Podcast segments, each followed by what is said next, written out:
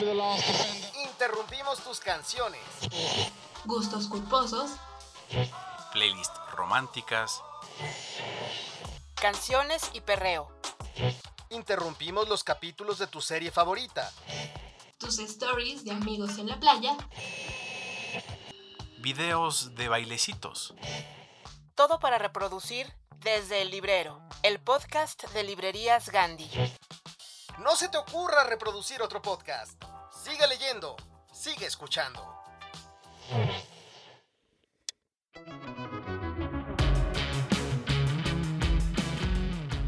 Queridos amigos, yo soy Yara Sánchez de la Barquera y les doy la bienvenida al capítulo vigésimo primero. Tendremos unas felices pesadillas, celebrando que es octubre, de la mano de Bernardo Esquinca, quien en cada relato nos presta sus miedos. Revisaremos su radiografía literaria para conocer de qué está hecho. Vamos a echar coto con él y nos compartirá el libro que cambió su vida como lector, en la vida después de El principio del placer de José Emilio Pacheco y José Luis Trabalara nos hablará de él. En Date Cuentos tendremos el cuento del huésped de Amparo Dávila, muy adecuado para este mes, comentado por Julio Trujillo. Porque ustedes lo pidieron, vamos a platicar con un fantasma, con el fantasma de un autor en nuestra nueva sección Medium Literaria. Y, como siempre, tenemos a Citlali Figueroa comentando conmigo las novedades en la cultura en Cultura Les. ¿Tienen un poquito de miedo? Yo también pero comenzamos. Imágenes. Figuras retóricas. Sonidos. Compases. Temas recurrentes. ¿Cuál es la idea preponderante en la mente de Bernardo Esquinca? ¿Cuál es su leitmotiv? Hoy tenemos un escritor que cada que se muda su biblioteca se reduce. Al final, se quedará con los libros que se llevaría a una isla desierta. Su colección comenzó cuando él era muy joven, porque ahí es cuando realmente le empezó a picar el mosquito de la lectura. Su hermano lo acercó a la isla del tesoro de Robert Louis Stevenson, con la promesa de que cada sábado le diera un peso según el avance de la lectura. Sin embargo, esto no fue necesario. Bernardo se había bebido el libro y descubrió su amor por la lectura. En su biblioteca podemos encontrar libros de terror y policíaca. Y esas cajas con pesadillas es lo que observa mientras escribe literatura de terror y fantástica, influido por escritores como H.P. Lovecraft, Stephen King, Amparo Dávila y Edgar Allan Poe. Nació en Guadalajara, Jalisco, el 4 de enero de 1972. Es narrador y periodista. Ha sido productor y locutor de radio en la Universidad de Guadalajara. Ha publicado en Crónica, El Financiero, La Jornada Semanal, Letras Libres, Milenio, en fin, un montón de lugares. Miembro del Sistema Nacional de Creadores de Arte FONCA. Obtuvo el Premio Nacional de Periodismo Cultural Fernando Benítez en 1994. Participó en la antología Grandes Hits Volumen 1, Nueva Generación de Narradores Mexicanos, editada por Almadía. Belleza Roja fue reconocida por el diario Reforma como la mejor primera novela del 2005. No puedo entender el mundo sin lo sobrenatural. Esto es lo que nos dice Bernardo. Bernardo, me da muchísimo gusto darte la bienvenida a Desde el Librero. Vamos a ir a la primera parte donde te voy a preguntar exactamente por qué escribes lo que escribes, cuáles son los temas recurrentes en tu literatura, cuál es tu leitmotiv. Sí, bueno, el, miedo, ¿no? Básicamente, ¿no? Eh, yo soy una persona muy miedosa y em, pues justamente escribo para exorcizar todos mis miedos, como por ejemplo los insectos, ¿no? Hablando de este cuento. Los insectos me dan miedo, sobre todo los venenosos, ¿no? Y, bueno, pues si aparece un alacrán, eh, yo salgo corriendo, ni siquiera me atrevo como a, hacer algo para sacarlo del lugar en donde, donde me encuentro con él, ¿no? Entonces, es, em, es eso, el miedo, ¿no? Indagar en estos miedos, en estas cicatrices, en estos traumas que todos tenemos y que muchas veces compartimos con mucha otra gente, ¿no? Entonces, eh, la literatura de terror es un buen, es un buen medio para sacar todo esto, ¿no? A flote, para ahorrarte el psicólogo y de paso, bueno, pues ahorrársela a la, demás gente, ¿no? O sea, si podemos leer y entender que no estamos solos, que no estamos locos, que, estos miedos son naturales que nos acompañan, pero que sí podemos sobreponernos a ellos, ¿no? Justamente, pues a través de la literatura y también de la terapia, ¿no? Bromeaba un poco, la terapia es importante. No, no, la literatura no basta para arreglar las mentes descompuestas y los corazones atormentados, ¿no? Entonces, pero sí, digamos, eh, es eso, ¿no? Las obsesiones con, con lo macabro, con la muerte, con la violencia, con los fantasmas, con los monstruos que sí existen porque están dentro de nosotros, ¿no? Entonces, digo, hacía muy grandes rasgos, eso sería como, como la motivación es escarbar en el lado oscuro del alma humana, ¿no? Porque eso nos puede dar alguna pista de por qué los seres humanos nos comportamos como nos comportamos. Somos seres muy complejos de luz y oscuridad, pero a mí me gusta asomarme al abismo. Pero es más fácil para ti ponerles un límite a tus miedos y se quedan como en la computadora, en tu escritura y duermes un poquito mejor cuando ya se va resolviendo un poco la trama que te pusiste enfrente? Sí, yo creo que sí, ¿no? Eh, yo creo que sí. Digo, no sé si exactamente que pueda dormir mejor, pero sí es una manera como de, toda expresión artística ayuda a eso, ¿no? O sea, a, a una catarsis, ¿no? En mi caso, por la escritura y, en, la, en donde estoy volcando mis propios miedos en la página, pues es una manera, ¿no? Como de psicoanalizarte también tú mismo y sobre todo de tener esta catarsis, de, de, volcar todo eso en una página y sí estar un poco más tranquilo en el día a día, ¿no? Pero bueno, no demasiado tranquilo porque si no, pues ya no escribiría. Entonces hay que conservar esa, pues eh, eh, esos tormentos un poco, ¿no? Digo, mantenerlos a raya a todos los demonios, a todos los fantasmas, todos cargamos muchos fantasmas, ¿no? Todos somos rondados por fantasmas, ¿no? Que pueden ser obsesiones, que pueden ser miedos, que pueden ser personas también, un viejo amor, cosas así, ¿no? Todo, o sea, los fantasmas sí es una gran metáfora, ¿no? Que pueden ser intangibles o perfectamente tangibles. Los vampiros igual. Hay personas que chupan energía y esos son vampiros, literalmente, esa es la metáfora este, exacta. Entonces, pero bueno, hay que mantener eso a raya en mi caso, pero tampoco sacarlos de la casa, que estén por ahí haciendo su ruido y rompiendo platos porque necesito que, que me sigan este, inspirando, ¿no? Es como tenerlos ahí encadenados, pero los sueltas un rato pasar y los a guardar. Pues un poco así, o, o, en el, haciendo la metáfora de la casa encantada, pues ahí en el ático, ahí, y oyes sus pasos y luego ya les abres y que salgan y luego los regresas ahí, o al sótano, ¿no? También, cualquiera de las dos. De la, de la mansión embrujada, que es mi cabeza. me, di un Beetlejuice, pero no tan pasado de lanza.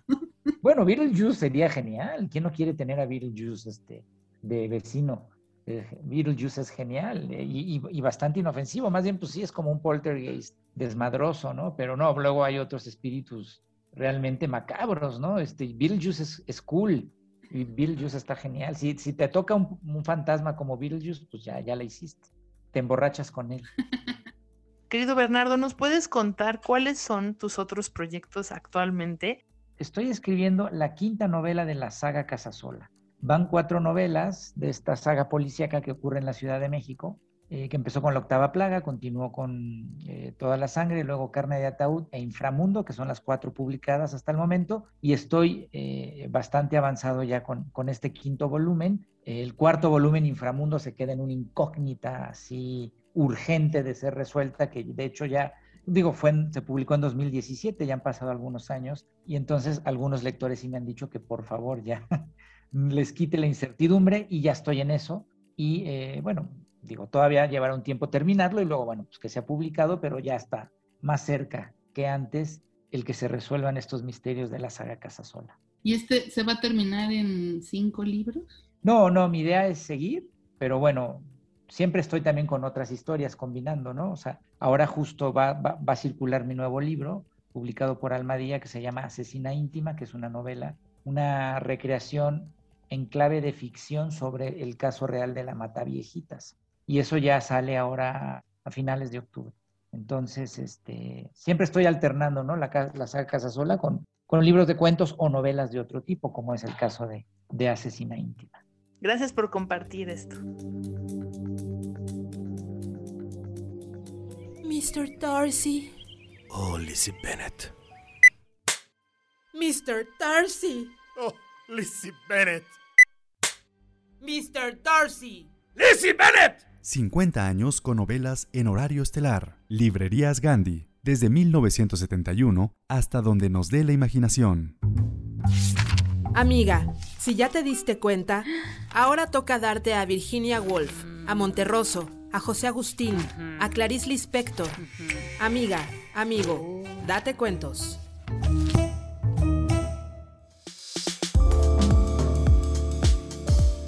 Hola, ¿qué tal? Soy Julio Trujillo, editor adjunto de Lemas, y todavía estoy un poco agitado y desconcertado porque acabo de leer El huésped, un relato de Amparo Dávila tan perfectamente escrito que, como les digo, me dejó muy inquieto. Es su género es el terror gradual ante algo que solo podemos imaginar y que la escritora apenas sí describe. Es un huésped, no sabemos su género, no sabemos si es un animal, si es un humano, si es una entidad extraña, que un buen día llega a la casa de una familia y poco a poco empieza a contagiar a todos de terror helado, de un pánico mudo ante esta presencia que maravillosamente Amparo Dávila nos deja totalmente a nuestra imaginación.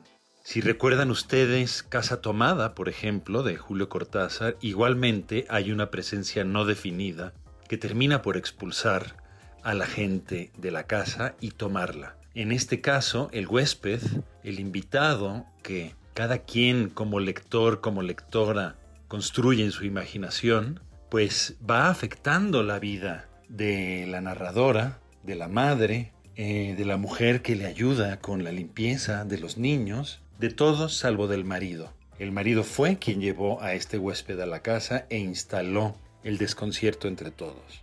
Nos toca a nosotros como lectores sacar conclusiones e imaginarnos a la criatura que con tanto genio y con tanto talento Amparo Dávila ha escrito, ha esbozado para que nosotros le demos los últimos trazos.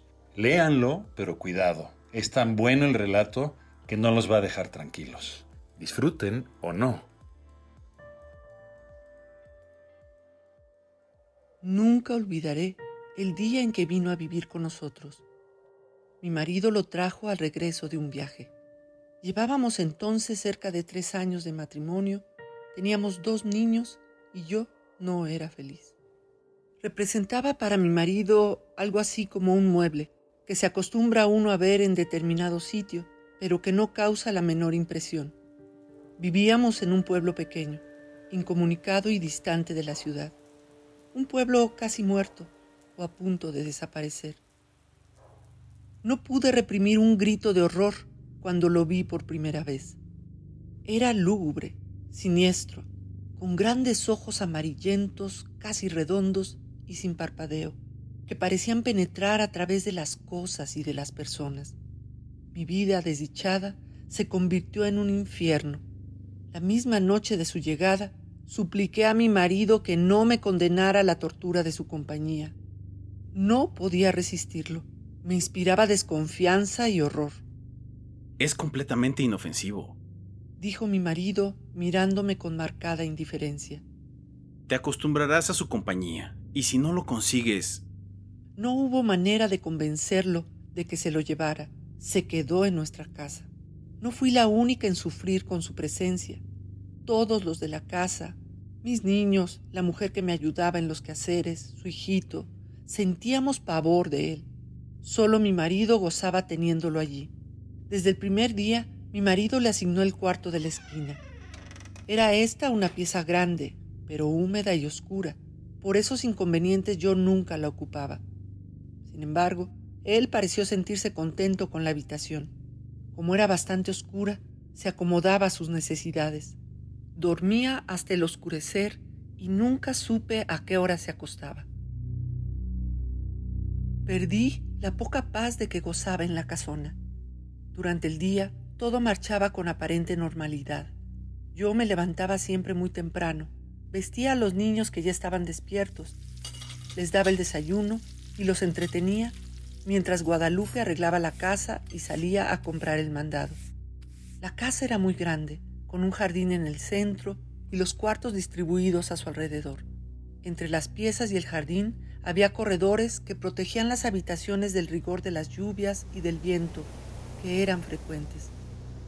Tener arreglada una casa tan grande y cuidado el jardín, mi diaria ocupación de la mañana, era tarea dura.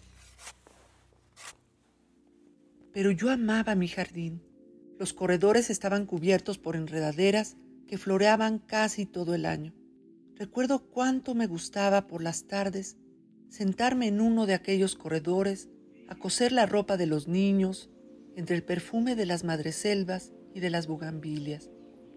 En el jardín cultivaba crisantemos, pensamientos, violetas de los Alpes, begonias y heliotropos. Mientras yo regaba las plantas, los niños se entretenían buscando gusanos entre las hojas. A veces pasaban horas, callados y muy atentos, tratando de coger las gotas de agua que se escapaban de la vieja manguera. Yo no podía dejar de mirar de vez en cuando hacia el cuarto de la esquina. Aunque pasaba todo el día durmiendo, no podía confiarme. Hubo veces que, cuando estaba preparando la comida, veía de pronto su sombra proyectándose sobre la estufa de leña. Lo sentía detrás de mí. Yo arrojaba al suelo lo que tenía en las manos y salía de la cocina corriendo y gritando como una loca. Él volvía nuevamente a su cuarto, como si nada hubiera pasado. Creo que ignoraba por completo a Guadalupe. Nunca se acercaba a ella ni la perseguía. No hacía a los niños y a mí. A ellos los odiaba y a mí me acechaba siempre. Cuando salía de su cuarto, comenzaba la más terrible pesadilla que alguien pueda vivir se situaba siempre en un pequeño cenador, enfrente de la puerta de mi cuarto. Yo no salía más. Algunas veces, pensando que aún dormía, yo iba hacia la cocina por la merienda de los niños. De pronto lo descubría en algún oscuro rincón del corredor, bajo las enredaderas. Allí está ya, Guadalupe, gritaba desesperada. Guadalupe y yo nunca lo nombrábamos. Nos parecía que al hacerlo cobraba realidad aquel ser tenebroso. Solamente hacía dos comidas, una cuando se levantaba al anochecer y otra, tal vez, en la madrugada antes de acostarse. Guadalupe era la encargada de llevarle la bandeja. Puedo asegurar que la arrojaba dentro del cuarto, pues la pobre mujer sufría el mismo terror que yo. Toda su alimentación se reducía a carne, no probaba nada más. Cuando los niños se dormían, Guadalupe me llevaba la cena al cuarto. Yo no podía dejarlos solos, sabiendo que se había levantado o estaba por hacerlo. Una vez terminadas sus tareas, Guadalupe se iba con su pequeño a dormir y yo me quedaba sola, contemplando el sueño de mis hijos. Como la puerta de mi cuarto quedaba siempre abierta, no me atreví a acostarme, temiendo que en cualquier momento pudiera entrar y atacarnos. Y no era posible cerrarla. Mi marido llegaba siempre tarde y al no encontrarla abierta habría pensado, y llegaba bien tarde, que tenía mucho trabajo, dijo alguna vez. Pienso que otras cosas también lo entretenían. Una noche estuve despierta hasta cerca de las dos de la mañana, oyéndolo afuera. Cuando desperté, lo vi junto a mi cama, mirándome con su mirada fija, penetrante. Salté de la cama y le arrojé la lámpara de gasolina que dejaba encendida toda la noche. No había luz eléctrica en aquel pueblo y no hubiera soportado quedarme a oscuras. Él se libró del golpe y salió de la pieza. La lámpara se estrelló en el piso de ladrillo y la gasolina se inflamó rápidamente. Y no haber sido por Guadalupe, que acudió a mis gritos, habría ardido toda la casa. Mi marido no tenía tiempo para escucharme, ni le importaba lo que sucediera en la casa. Solo hablábamos lo indispensable. Entre nosotros, desde hacía tiempo, el afecto y las palabras se habían agotado. Vuelvo a sentirme enferma cuando recuerdo. Guadalupe había salido a la compra y dejó al pequeño Martín dormido en un cajón donde lo acostaba durante el día. Fui a verlo varias veces. Dormía tranquilo. Era cerca del mediodía. Estaba peinando a mis niños cuando oí el llanto del pequeño mezclado con extraños gritos. Cuando llegué al cuarto lo encontré golpeando cruelmente al niño. Aún no sabría explicar cómo le quité al pequeño y cómo me lancé contra él con una tranca que encontré a la mano. y lo ataqué con toda la furia contenida por tanto tiempo.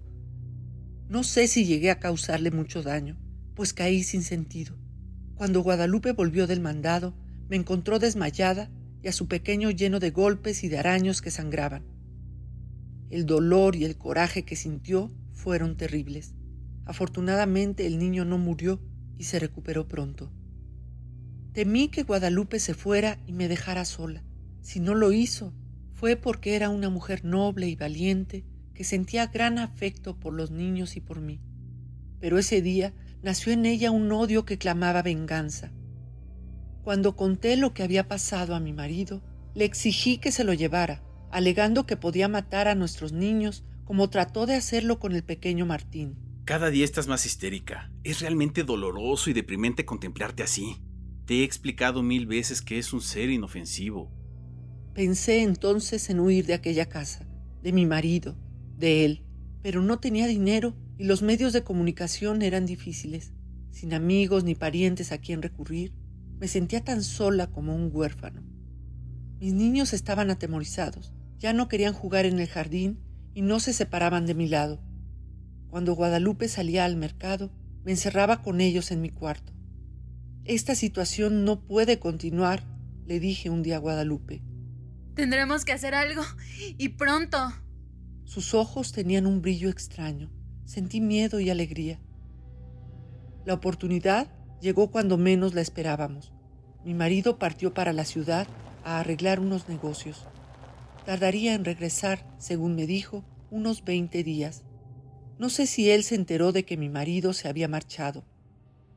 Pero ese día despertó antes de lo acostumbrado y se situó frente a mi cuarto.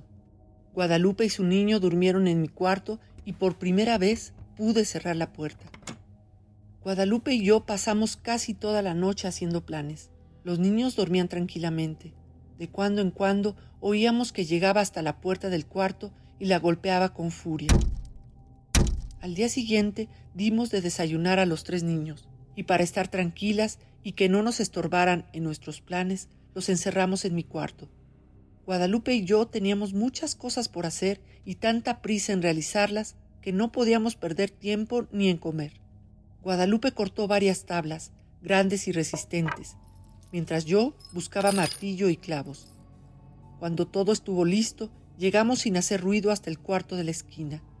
Las hojas de la puerta estaban entornadas. Conteniendo la respiración, bajamos los pasadores. Después cerramos la puerta con llave y comenzamos a clavar las tablas hasta clausurarla totalmente. Mientras trabajábamos, gruesas gotas de sudor nos corrían por la frente. No hizo entonces ruido, parecía que estaba durmiendo profundamente. Cuando todo estuvo terminado, Guadalupe y yo nos abrazamos llorando. Los días que siguieron fueron espantosos. Vivió muchos días sin aire, sin luz, sin alimento. Al principio golpeaba la puerta, tirándose contra ella. Gritaba desesperado, arañaba. Ni Guadalupe ni yo podíamos comer ni dormir. Eran terribles los gritos. A veces pensábamos que mi marido regresaría antes de que hubiera muerto. Su resistencia fue mucha. Creo que vivió cerca de dos semanas. Un día ya no se oyó ningún ruido, ni un lamento. Sin embargo, esperamos dos días más antes de abrir el cuarto.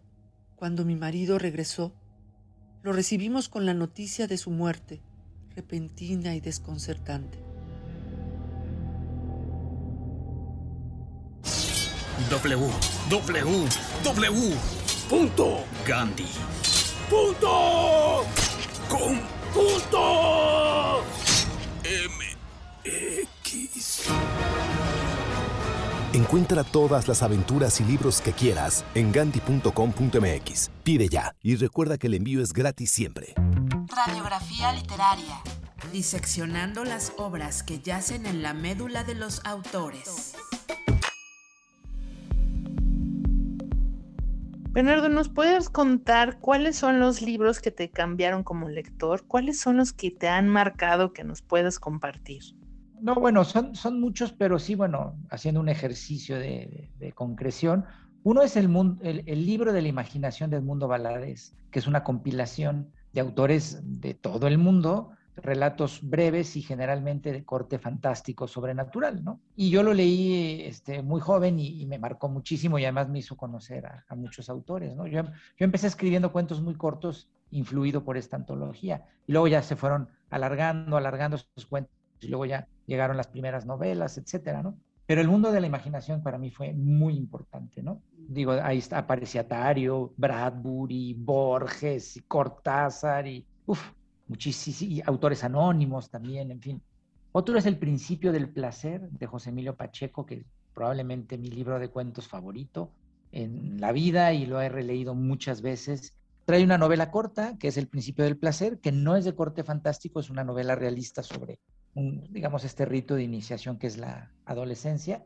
Pero luego vienen una serie de cuentos fantásticos, donde está La Fiesta Brava, donde está Langeraus, donde está Tenga para que se entretenga, entre otros, que, o sea, me, siguen, ahora en la pandemia, el año pasado lo releí una vez más, me sigue fascinando, ¿no? Y es un libro que ha tenido una gran influencia en mí, o sea, mucho de mi manera de contar cuentos viene de ahí, de este libro en particular, El principio del placer de José Emilio Pacheco, y otro sin duda es Muerte en el bosque de Amparo Dávila. Muerte en el bosque es una compilación de dos libros de Amparo Dávila, que es eh, Música concreta y Tiempo destrozado. Y Amparo Dávila también, que la descubrí, mi papá la tenía en un librero y la descubrí ahí, esta edición de Muerte en el Bosque, de la serie de lecturas mexicanas que sacó la SEP junto con Joaquín Mortiz y el Fondo de Cultura Económica, y hacían tirajes. Esto fue como en los años 90, hacían tirajes así, brutales, ¿no? 30 mil ejemplares, 50 mil ejemplares, impensables para esta época, y estaban a precio muy barato, ¿no? Era un gran esfuerzo por llevar autores importantes al público, al gran público, ¿no? Y este libro me marcó muchísimo y me hizo llegar a Amparo Dávila y después buscar más cosas de Amparo Dávila. Y también es una gran influencia en mí, Amparo Dávila. Ay, muchísimas gracias, Bernardo.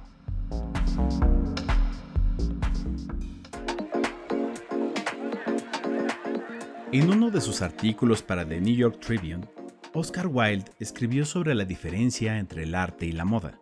La moda es efímera, el arte es eterno. De hecho, ¿Qué es la moda en verdad? Una moda es una manera de fealdad tan absolutamente insoportable que tenemos que alterarla cada seis meses. Una afirmación muy fuerte para alguien que fue un referente del estilo de su tiempo, para luego continuar con una digresión sobre las cualidades que debe tener un vestido para estar bien hecho. Habla del color, del corte, de la decoración, etc. No significa que despreciara la moda, despreciaba el sistema en el que se manejaba culturalmente la ropa pues él también había dicho, uno debe ser una obra de arte o traer una apuesta. En el número 149 de la revista Lee Más, queremos analizar esta paradoja, cómo la moda, al ser una forma de expresión artística, resulta también un sistema que oprime y estandariza.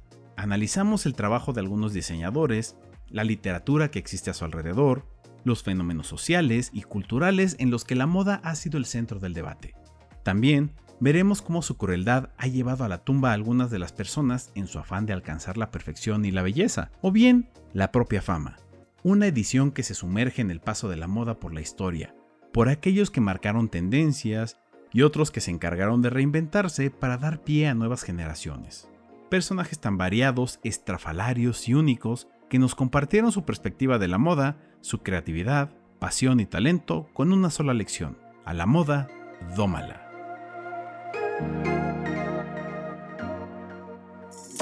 ¿Cuál es el impacto que puede tener un solo libro? ¿Qué es lo que puede cambiar? En esta sección es lo que tratamos de responder, pues la música, el cine, movimientos sociales, Marcha del Millón de Máscaras, que se hizo en varias ciudades del mundo, fue organizada por este grupo internacional de activistas anónimos. En ocasiones las letras son tan poderosas que el libro no las puede contener. Algunas obras llegan a tener tanta potencia en nuestras vidas que las cambian. En esta sección escucharemos cómo a partir de ciertos libros la vida de las personas y el mundo cambió para siempre. Escucharás cómo cambió la vida a partir de los libros. Esto es La vida después de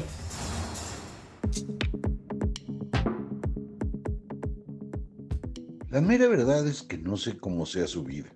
Vamos, para acabar pronto. Ni siquiera tengo la más remota idea de cómo fueron sus años de adolescencia.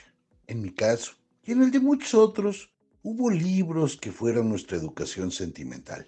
Gracias a ellos aprendimos a ver el mundo. También descubrimos la manera de decepcionarnos. Es más, en algunos de ellos encontramos las respuestas a todo eso que nos atormentaba. No necesariamente ellas eran buenas, dulces o agradables.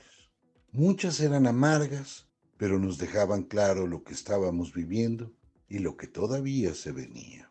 Eso mero nos puede pasar, bueno, por lo menos a mí me pasó con el principio del placer de José Emilio Pacheco. Ese, ese libro esbelto, esbelto, y que en alguna ocasión se publicó junto con otros cuentos, a mí me enseñó algo fundamental. La última frase, cuando el protagonista está con el corazón partido y entra su madre y le dice, ¿por qué lloras? Esta es la mejor etapa de su vida. Y él solo piensa, si esta es la mejor, ¿cómo estarán las otras? Carajo. Ese momento me dejó claro que la juventud no era el mejor momento. Que algo tenía esa edad que valía más no entrarle con ganas. Mm. Es más, en ese momento descubrí que la mejor etapa de mi vida no era la que estaba viviendo, sino las próximas. Los momentos cuando yo dejara de ser joven, cuando pudiera mandarme por mí mismo, cuando pudiera hacer lo que se me pegara la gana, cuando de pilón fuera capaz de jugar mis propios juegos. Por esta razón, queridísimos, vale la pena entrarle al principio del placer, a uno de los cuentos más importantes o de las novelas cortas más fascinantes de José Emilio Pacheco. Bueno, pues eso es lo que les quería contar. Desde acá les mando un abrazo, un abrazo grande e inmenso. Soy José Luis Trueba y ya saben, acá nos vemos. No dejen de picarle al pod. Me siento usado, güey. ¿Por qué, güey? Pues me habla, fíjate, le hablo y le digo, no, vamos al cine. Me dice, no, güey, porque voy a ir a comer con mi mamá, güey. Ahí va el güey. Dije, pues me voy al cine, güey. Llego, güey, al cine, güey. ¿Y quién estaba ahí, güey? Pues ella con otro güey, güey. No, güey. Chale, güey. Eso no se le hace un hombre, güey. Leer incrementa tu vocabulario. Librerías Gandhi. ¿Crees en fantasmas y espíritus? Atrévete a escuchar a nuestra medium literaria para saber a qué escritor nos traerá del más allá.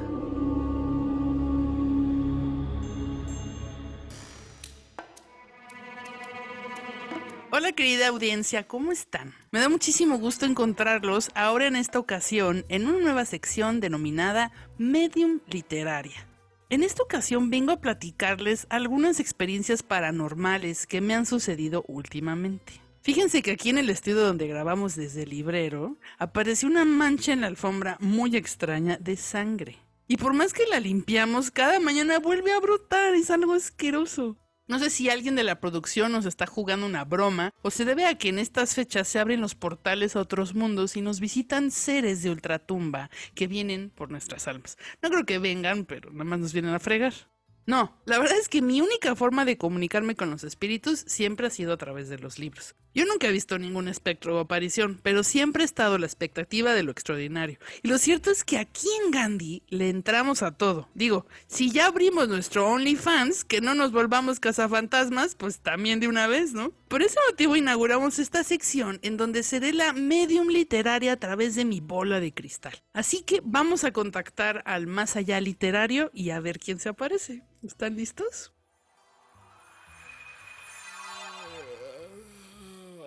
No lo puedo creer. Creo que frente a mí tengo el fantasma de Oscar Wilde. ¡Qué emoción! Así es, Yara. Lo soy. Yo soy Oscar Wilde. ¡No lo puedo creer! ¡Funcionó! Ahora tengo frente a mí a Oscar Wilde. No sabes cómo te amo. eh, primero que nada, quiero disculparme por lo de la mancha en la alfombra. He sido yo queriendo tomar una copa de vino por las mañanas. Eh, qué torpecido. Pero a veces se me olvida que no puedo. ¿Hay algo más triste que un dandy sin cuerpo? Siento un extraño deseo por las grandes cosas simples y primordiales. Aunque lo bueno de ser un espíritu es que estás exento a esas maldiciones de la vida que son la vejez y la fealdad. Por lo demás, lo único que extraño de la experiencia humana son los placeres de la carne. sí, me imagino. Y justo sé a andas de estar extrañando. Señor Wilde, no sé si estoy más asustado o emocionada de estar hablando con usted. De verdad soy una gran admiradora desde bien chiquitilla. Pero quisiera saber, alguien de su nivel, ¿qué hace en la tierra vagando como alma en pena? Simple y sencillamente porque no quiero ir al cielo. Ninguno de mis amigos está ahí. Desprecié la somnífera felicidad del paraíso, en donde no está permitido el cotilleo, para permanecer en el mundo. Sin embargo, aún en la muerte no he hecho más que pasar de una prisión a otra. Hamlet también sabía que somos prisioneros en todas partes. Sería increíble que pudiera gozar de la fama que ahora tiene, que pueda tener el acceso a donde quisiera, porque no sabe lo popular que es usted. Sus libros se venden como pan caliente. Me parece una de las pocas cosas buenas de este siglo, ¿sabes? Lo único que lamento es que ya no me paguen regalías. Eh, cuando yo vivía pensaba que el dinero era de las cosas más importantes, pero ahora que estoy muerto, sé que lo es. Señor Wilde, siempre tiene una respuesta ingeniosa para todo, pero cambiando un poquito el tema, ¿puedo hacerle una pregunta? ¿Pregunta indiscreta? Las preguntas nunca son indiscretas, Yara. Las respuestas sí. a pesar de lo que le hizo, ¿alguna vez dejó de amar a Bosie? Uno necesita conservar a cualquier precio el amor en su corazón. Si uno muere sin amor, ¿qué sería de su alma, Yara? Por mi propio bien, no podría ser otra cosa que seguir amando. También quisiera saber qué le diría a todas esas personas que quieren seguir sus pasos en la literatura. Oh, les diría que no existen más que dos reglas para escribir. Tener algo que decir y decirlo. Pero nadie como usted. Por último, ¿qué consejo le daría a toda la gente que nos escucha? en realidad tengo dos consejos. El primero es que vivan. Que vivan. Lo menos frecuente en este mundo es vivir. La mayoría de la gente existe. Eso es todo. Nos pasamos años sin vivir en absoluto y de pronto toda nuestra vida se concentra en un solo instante. Además, la vida es demasiado importante como para tomársela en serio. El segundo es que se amen por sobre todas las cosas. Amarse a sí mismo es el comienzo de una aventura que dura toda la vida. Y escúchenme, nunca, pero nunca amen a alguien que los haga sentir ordinarios. Ay, señor Wilde, muchísimas gracias por tanta sabiduría. Es usted un señorón. Lamentablemente ya se terminó el tiempo y debemos irnos. No voy a dejar de hablar solo porque no me estés escuchando. Me gusta escucharme a mí mismo.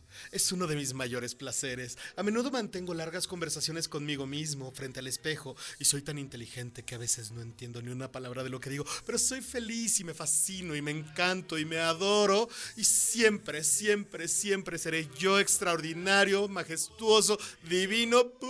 en punta soy Oscar Wilde. Wow, sin duda ha sido la mejor experiencia paranormal de mi vida. Pero ahora no sé cómo regresarlo. ¿Alguien de ustedes sabe? Nos mande un mensajito. Porque, bueno, yo creo que se merece ya estar en otro plano, que pueda trascender, que pueda reencarnar y en una época donde se acepte todo lo que es el señor Wilde. Bueno, querido público, nos escuchamos muy pronto a ver a qué espíritu literario podemos convocar en el siguiente capítulo. Hasta pronto.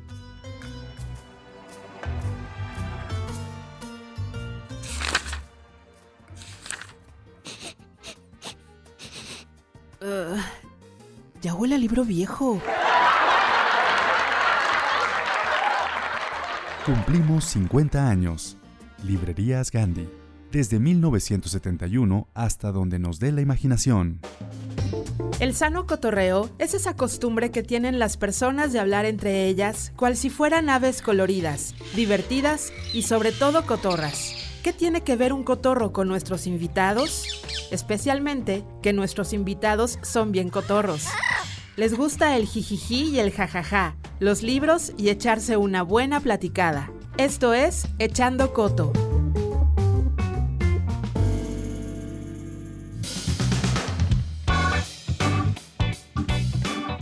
Amigo, vamos a echar coto. Necesito que me regales tres números de el número 1 hacia el 10. Por favor, dame tu primer número. Siete. ¿Estás a favor o en contra de subrayar libros? A favor. Creo que lo dijo Juan Villoro, es una manera culta de olvidar, ¿no? O sea, subrayas y ya luego se te olvida que lo subrayaste, pero es la manera culta. No, un, un libro subrayado, un libro maltratado es un libro leído, ¿no?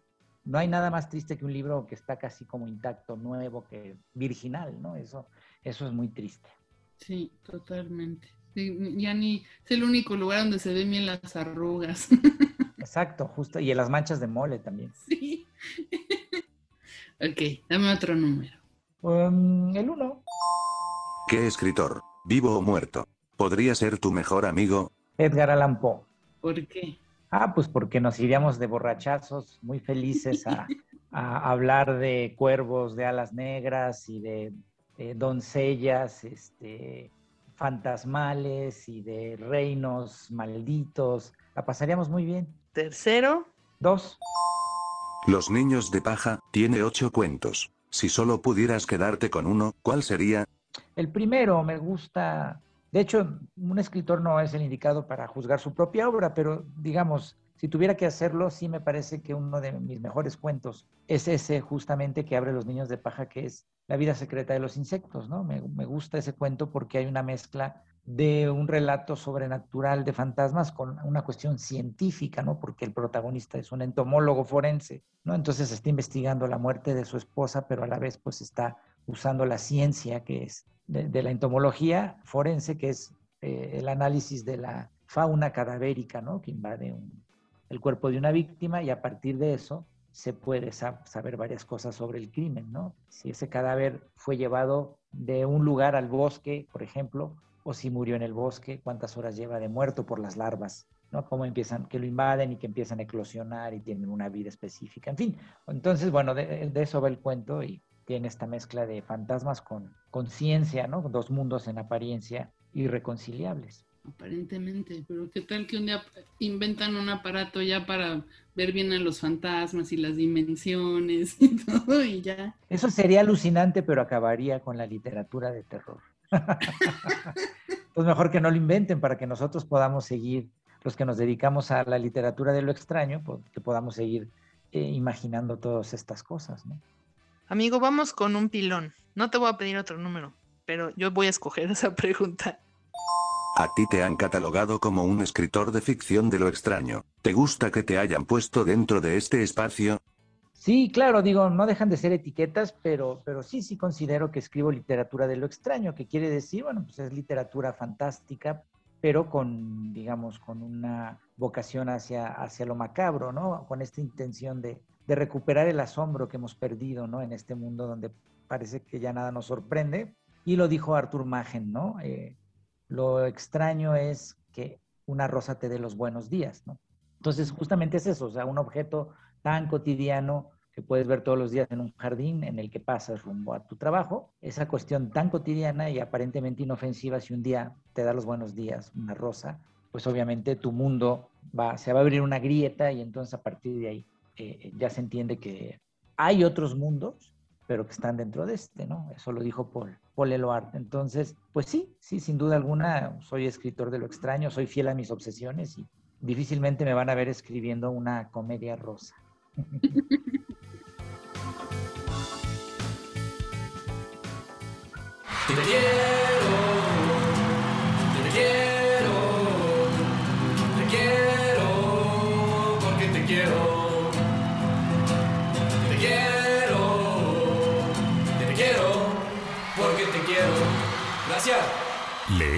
incrementa tu vocabulario. Librerías Gandhi. En esta sección hablaremos sobre las noticias más importantes en el mundo cultural. Comentaremos sobre las novedades editoriales y tendremos entrevistas con actores y personajes de la cultura mexicana e internacional. Esto es Cultura Lees, la sección informativa de Desde el Librero. Esto es lo más relevante del mundo de la cultura. Esto es Cultura Lees. Abdul Razak Gurna, Premio Nobel de Literatura 2021. Hay que tener una comunidad para tener una memoria colectiva. La escritura de Gurna explora cómo las personas se perciben a sí mismas como parte de una comunidad, el por qué algunas son excluidas y a quién les pertenecen. Entre todos los favoritos, el ganador del Premio Nobel de Literatura de este año es un novelista originario de Zanzíbar, en Tanzania, ahora con 73 años de edad. Reside en Reino Unido y ha escrito 10 novelas y varios cuentos en inglés. Dos de sus libros han sido traducidos al español y el más celebrado es Paraíso en 1997, el cual relata la historia de iniciación de un niño africano que se construye a sí mismo en relación con la injusticia del colonialismo europeo y con el conflicto entre los musulmanes y los cristianos en el este del continente. Y En la orilla, en 2001, una novela más cercana al mundo contemporáneo. El protagonista es un hombre que llega a Londres desde una isla del Océano Índico en Gatwick, con una maleta donde solo hay incienso. Se cruza con otra inmigrante que formó parte de su pasado e influye en su migración. Es el tema que conecta con la argumentación del jurado, que ha relacionado al premio con su penetración intransigente y compasiva en los efectos del colonialismo y el destino del refugiado en el abismo entre las culturas y los continentes.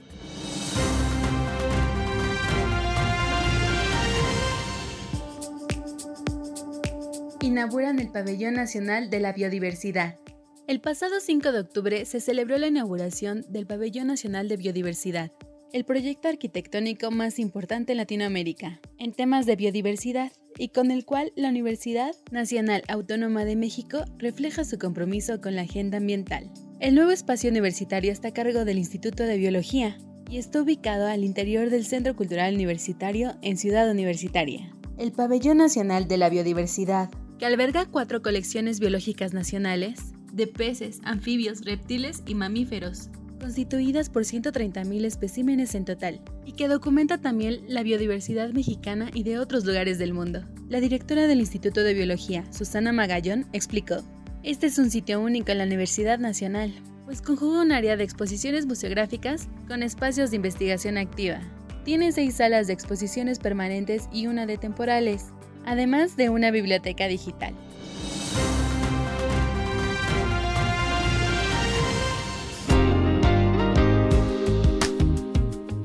Mexicano Enrique Díaz Álvarez, escritor y profesor de la Facultad de Ciencias Políticas y Sociales de la UNAM, obtuvo el 49 Premio Anagrama de Ensayo por su obra La palabra que aparece, el testimonio como acto de supervivencia, presentada bajo el seudónimo de Susana Mateo. Este es un libro sobre la violencia y la palabra, no la palabra que se utiliza para legitimarla, desde el discurso de los vencedores, sino la que irrumpe para confrontarla, porque la violencia se ejerce con el lenguaje, pero también se combate con él. Se detiene en episodios cruentos de la historia, desde la Guerra de Troya, la conquista de México, la Guerra Civil Española y la Segunda Guerra Mundial, hasta los modernos conflictos que se libran con drones o los combates menos convencionales como la llamada guerra contra el narco en México.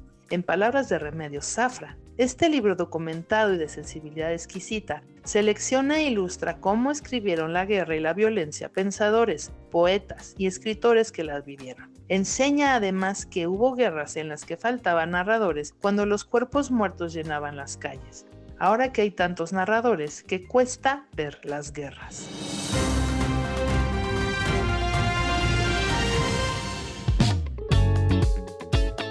Los sabores de México en la web. Aparte de la francesa, la gastronomía mexicana es la única del mundo en la lista del Patrimonio Cultural Inmaterial de la Humanidad por la UNESCO. Con el fin de preservar y difundir el patrimonio mexicano de su historia, su tradición, sus chefs y sus ingredientes, se formó un sitio web del Instituto Cultural de Google presenta una recopilación de imágenes en alta resolución de alimentos, platillos y procesos que se han utilizado en la gastronomía a través del tiempo. En colaboración con la Secretaría de Cultura, el Archivo General de la Nación, Pueblos Mágicos de México y 28 colecciones más, nos presenta un recorrido por la gastronomía mexicana desde el origen prehispánico y su intercambio cultural con el mundo. Encontramos, por supuesto, los tacos, el tequila, el maíz, las tradiciones en la cocina, las personas detrás de la comida, la historia de los sabores, los riquísimos postres, provenientes de todos los rincones y todas las regiones de México. Puedes encontrar la aplicación lista para descargar en iOS y Android o bien el sitio en línea artsandculture.google.com diagonal project diagonal mexican-medio food.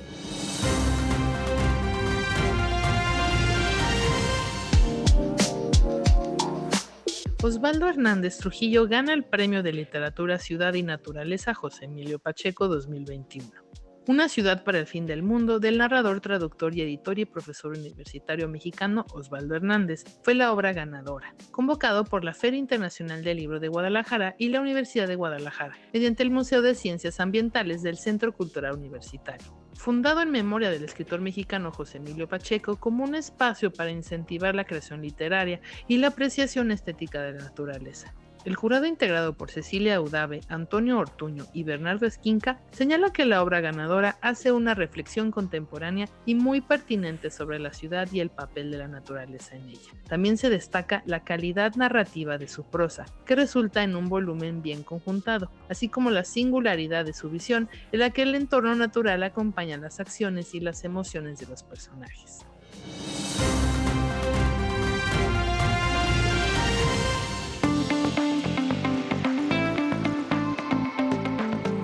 Son algunas recomendaciones que pueden encontrar en nuestras mesas de novedades editoriales y en gandhi.com.mx. La Tierra de la Gran Promesa de Juan Villoro, literatura Random House. El incendio de la Cineteca Nacional de México, ocurrido en 1982, un acontecimiento donde se perdió un importante acervo cinematográfico, en un momento donde se retiraban apoyos del cine y curiosamente la película que se exhibía en la cartelera era La Tierra de la Gran Promesa, un título que se volvió irónico. Ese es el disparador de la novela La Tierra de la Gran Promesa de Juan Villoro.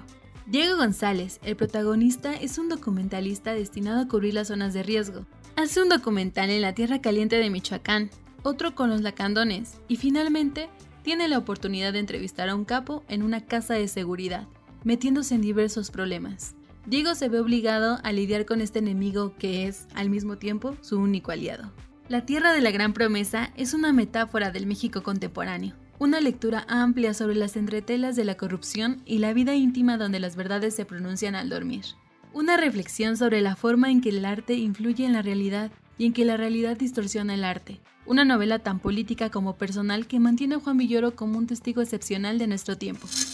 Ni aquí ni en ningún otro lugar, de Patricia Esteban Erles, en editorial Páginas de Espuma. Érase una vez una puerta custodiada por hadas y dragones. Érase un reino de bosques encantados y casas embrujadas, de castillos y palacios habitados por princesas y príncipes, brujas y hadas, gigantes y enanos. En este libro Patricia se acerca a esas historias, esos cuentos de la niñez, con una mirada y una reinvención personal de la tradición literaria y popular de la narrativa infantil un bello y estremecedor catálogo humano de gestos y de personajes marcados por el amor, la muerte, la traición, el miedo, la locura o la crueldad. Todo ilustrado por la artista chilena Alejandra Costa. Para no olvidar que, en realidad, somos los libros que hemos leído y los relatos que nos han contado.